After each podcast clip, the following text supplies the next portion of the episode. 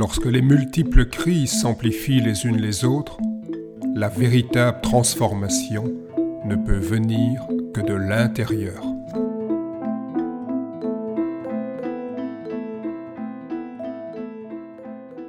Bonjour, bienvenue dans ce podcast. Nous allons aborder aujourd'hui une question qui me semble très importante, une question essentielle. Le tai chi convient-il aux Occidentaux? Euh, C'est vrai que bien souvent on est attiré par ce type de pratique, tai chi, qigong, yoga, euh, avec un attrait, un certain attrait pour l'exotisme. Euh, je pense que ça peut fonctionner dans un premier temps, mais euh, que si on reste dans euh, l'exotisme, on se coupe peut-être de la partie le plus intéressante et qu'on reste dans une sorte de fuite. quand j'ai commencé à Nice, ça s'appelait à l'époque Université Sophia Antipolis, c'est devenu Université Côte d'Azur, un peu un air de vacances. Euh, donc j'étais inscrit en ethnologie. Euh, j'étais considéré comme un spécialiste de la euh, culture chinoise. J'étais très heureux de pouvoir démarrer une recherche, mais en même temps, voilà, j'avais une certaine frustration. ce qui m'intéressait, ce qui m'intéresse, c'est l'anthropologie. Qu'est-ce qui est commun à l'être humain toujours et partout? Euh, et donc c'est euh, la question quelque part peut-être un peu dérangeante de l'universalité. Certains préfèrent utiliser euh, les mots invariants ou archétypes. Alors lorsque l'on dit que le Tai Chi Chuan est universel, on sous-tend que cette pratique a vocation de s'étendre sur tous les continents. Un grand pas dans ce sens a été effectué il y a quelques années avec euh, les forums internationaux de la science du euh, Tai Chi. Il y a eu à ce jour deux éditions où j'ai eu la joie et l'honneur de présenter une partie de mon expérience dans ce domaine. Je pense personnellement que la richesse et la réelle universalité font également référence à un autre aspect plus essentiel que son développement euh, mondial a parfois tendance à occulter. Euh, mon expérience, euh, mon vécu me, me montre qu'il y a une certaine universalité dans le Tai Chi Chuan parce qu'il est fondé sur des archétypes universels, des invariants propres à toutes les grandes traditions. Et donc là, on touche ce qui euh, fait euh, l'humain dans sa profondeur euh, toujours et partout. son nom et son symbole font en fait référence à ce qu'on appelle la coïncidence des opposés. ce qui est opposé, comment on va faire pour le rendre complémentaire? Et donc pour ça, il y a une nécessité de changer de point de vue, de changer de contexte, de changer de niveau. Alors cette logique de l'union des opposés complémentaires pour euh, euh, l'historien des traditions, des religions, Mircea Eliade, euh, ça se trouve à travers tous les niveaux de culture, à toutes les époques et partout sur la planète. le tai chi, qu'est-ce que c'est? C'est l'union du yin et du yang. Euh, donc c'est pas euh, l'union de l'ombre et de la lumière, mais bien d'un mouvement d'assombrissement avec un mouvement d'éclairement. Il y a là une dynamique, un processus qui est à l'œuvre. On retrouve quelque chose d'un peu euh, similaire dans la symbolique de l'échiquier, dans la disposition enchevêtrée de surfaces noires et blanches, une certaine interpénétration, l'inséparabilité des deux pôles, des deux aspects. Dans les deux cas, le tout forme un ensemble équilibré et harmonieux. Alors je vais aller un peu plus loin dans cette euh, comparaison entre euh, les jeux de Tai Chi Chuan et euh, d'échecs, puisque pratiquer le Tai Chi Chuan, c'est aussi quelque part jouer jouer dans le sens, si je prends les mots anglais, de play euh, plutôt que de euh, game. Et donc dans ces deux jeux, celui du Tai Chi Chuan et d'échecs, euh, on les euh, limite souvent à des divertissements qu'on pourrait dire euh, profanes. Ceux qui vont plus loin découvrent dans l'un et dans l'autre des chemins initiatiques permettant de comprendre des lois de fonctionnement universel. C'est bien ça donc un cheminement initié, démarrer un cheminement intérieur pour mieux comprendre donc Tao qu'on peut traduire par mode de fonctionnement des choses. La pratique de ces jeux vise à intensifier la connaissance du réel par le détour du symbolique. On constate aujourd'hui euh, avec nos modes de fonctionner de plus en plus tournés vers le, virtuel, une, paire, une d'incarnation, une perte de contact avec nos perceptions, avec le corps, avec le monde, avec le réel. Et donc là, en utilisant euh, le symbolique, euh, symbole de l'interpénétration, de mouvements, d'assombrissement et d'éclairement, cela permet donc à ceux qui s'adonnent à un certain niveau, donc on va dire aux adeptes, de se réinsérer dans un espace-temps, un espace-temps que certains appellent sacré. L'espace-temps sont liés, euh, il y a une sorte d'expansion de l'espace et euh, le temps qui se suspend.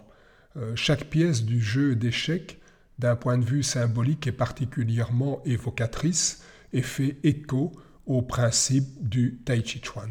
La tour, symbole axial reliant le ciel et la terre, renvoie à notre posture de l'arbre, à notre posture du pieu, les pieds sur terre, la tête dans les étoiles, retrouver sa verticalité. Le fou, Rien ne paraît plus folie que la sagesse pour celui qui ne connaît que le bon sens, le sens commun. Dans un monde d'accélération permanente, celui qui ralentit semble avoir perdu la raison. Passons maintenant au cavalier. Cavalier qui maîtrise sa euh, monture domine les forces instinctives. Dans le style originel, le style Shen, la posture du cavalier est la posture de base, la posture matrice, qui est à l'origine de tous les mouvements, de tous les déplacements. Le roi et la reine représentent des symboles majeurs dans l'iconographie, donc dans les images alchimiques, que ce soit en Orient ou en Occident. Le Tai Chi Chuan est une voie royale pour redevenir souverain, souveraine de son propre royaume, retrouver une certaine maîtrise de soi, de son continent intérieur. Notons également que dans les deux arts, la maîtrise du centre et l'importance de l'unité des parties. Donc en Tai Chi Chuan, comme au jeu d'échecs, il est important de comprendre et d'avoir une certaine maîtrise du centre. Et quand euh, on bouge, que ce soit en Tai Chi Chuan, l'unité des parties, des pieds, des mains, des épaules, euh, tout ça est important, comme quand on joue aux échecs, une certaine unité doit euh, subsister entre les différentes pièces. Là aussi, dans un cas comme dans l'autre, on doit éviter de se bloquer ou bien au contraire de se disperser. Ça doit respirer. Les artistes évitent les blocages et les dispersions en combinant les stratégies offensives et défensives. Le plateau du jeu d'échecs compte 64 cases comme le fameux livre des mutations, qui est euh, euh, le livre des mutations, des transformations, I Ching, qui est vraiment un livre fondateur dans la pensée chinoise. Le livre des mutations donc comprend 64 figures, figures avec six traits, donc on appelle hexagrammes. Euh, les hexagrammes sont des combinaisons de figures à trois traits trigramme, et donc ces traits soit sont continus ou soit sont interrompus. En fait, c'est la plus vieille représentation du yin et du yang en Chine. Le cercle avec les deux poissons qui s'interpénètrent, c'est beaucoup plus récent. Euh, donc la représentation ancienne du yang, c'est un trait continu. On dit que les fondateurs mythiques de la Chine ont regardé le ciel et y ont aperçu une certaine continuité. Alors que les traits interrompus, si on regarde, ils ont regardé la Terre et ils ont constaté une certaine discontinuité. Et donc ce sont ces combinaisons de traits continus et discontinus qui nous permettent de comprendre le mode de fonctionnement des choses. Euh, le Tai Chi Chuan, les enchaînements, c'est également des combinaisons multiples, infinies euh, de polarités yin et yang. Pour certains, la forme circulaire du Tai Chi évoque l'état originel des potentialités contenues dans l'œuf du monde, tandis que la forme carrée de l'échiquier figure davantage un processus de fixation et d'achèvement. Quand nous voyons un échiquier, on sent bien qu'il y a quelque chose de plus statique par rapport à la représentation la plus connue du euh, yin et du yang, le cercle avec les deux parties noires et blanches. Le cercle, que ce soit dans les traditions d'extrême Orient ou d'Occident, représente le ciel, tandis que la Terre est représentée plus avec des formes carrées ou rectangulaires.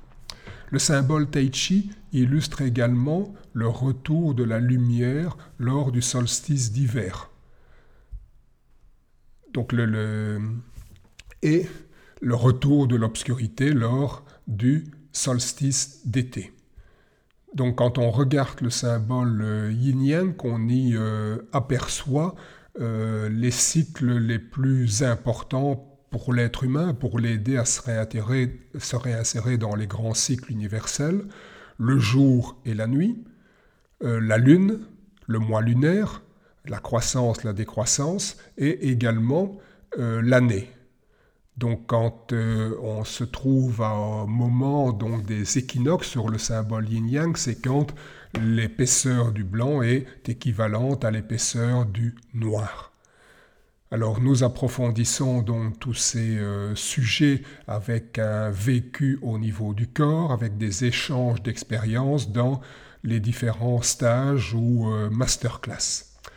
Alors Patrick G euh, disait donc le yin-yang, qui est également un symbole de l'androgyne primordial et de l'œuf du monde, peut aussi être comparé au caducée hermétique.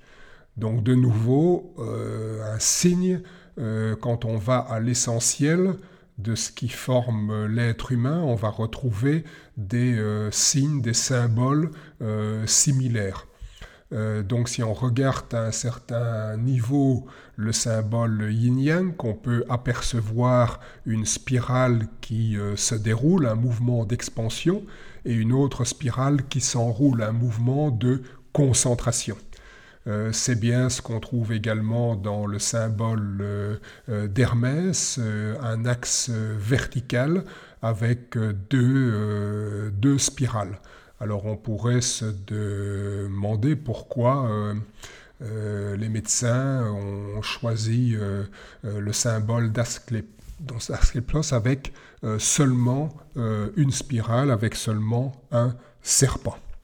Euh, tout ça nous amène à euh, constater euh, l'un des points clés mis en avant par un auteur comme René Guénon, qui disait que lorsque l'on se trouve dans une tradition, dans l'aspect extérieur, dans l'exotérisme, eh bien, ce qui est surtout ressenti, mis en avant, ce sont les différences.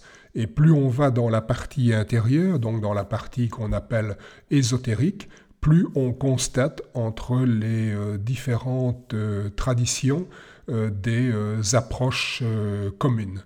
Et donc je pense personnellement que si dans un premier temps on peut être attiré par un aspect exotique, le costume chinois, la musique, toute la terminologie un peu euh, extrême orientale, euh, tant qu'on reste euh, on reste à l'extérieur des choses et donc il est nécessaire à un certain moment, pour aller plus loin, de dépasser cela pour rentrer dans ce qui est réellement le travail ésotérique intérieur et retrouver ce qui est commun à l'être humain. Je vous remercie. Pour ceux qui souhaitent approfondir, complété avec des livres, articles, revues ou encore par des cours, stages et masterclass, vous trouverez une multitude d'informations en surfant sur notre site taichichuan.be, t a i j i q u a n et sur mon blog eric-collier.be, E-R-I-C-C-A-U-L-I-R. Je vous remercie pour votre écoute. À très bientôt.